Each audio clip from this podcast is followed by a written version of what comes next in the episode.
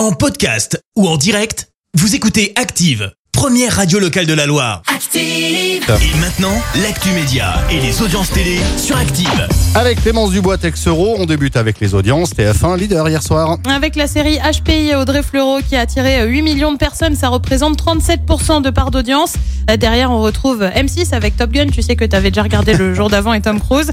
Euh, France 2 complète le podium avec Envoyé spécial. Marlène Schiappa va-t-elle finir sur C8 Alors que le nouveau gouvernement doit être dévoilé euh, cet après-midi, se pose une question. Que vont devenir les anciens ministres et qui reste pour le nouveau gouvernement Nos confrères du Figaro ont assuré hier euh, que la ministre déléguée à la citoyenneté pourrait être animatrice sur C8, notamment aux côtés de Cyril Hanouna dans Balance ton poste. Gros binôme. Ni une ni deux, l'actuel ministre a démenti. Euh, contrairement à ce qu'écrit la presse sans même avoir pris soin de me consulter sur la base de fantasmes, je n'ai aucune émission de télé prévue sur C8.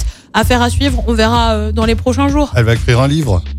Elle n'arrête pas d'écrire des bouquins. Tu savais qu'elle écrivait des, bouquins bouquins, d'ailleurs oui. érotiques Oui, hein tout à Ouais, fait. Avec euh, sous un pseudo, je me rappelle plus du pseudo. tiens, Je sais- n'ai plus le pseudo et sais-tu que Bruno Le Maire aussi en a écrit un. Ah bon Oui. Oh, Sans des Sous le, nous quand pseudo, même. hein. sous le pseudo de Duke William, précisément. Du coup, Je te jure que c'est vrai.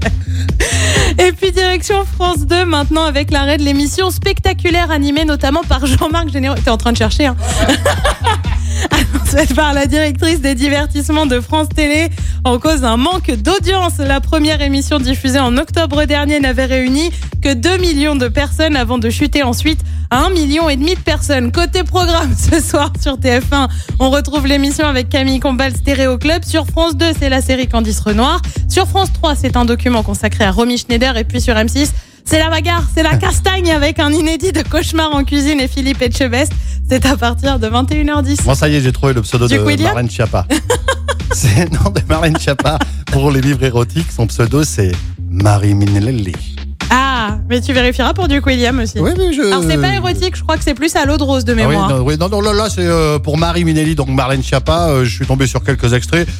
C'est bien, bien juste érotique. pour te hein, renseigner, hein. c'est ça Oui, c'est vrai en plus. Ah, je te promets que c'est vrai. Franchement, je te promets que c'est vrai.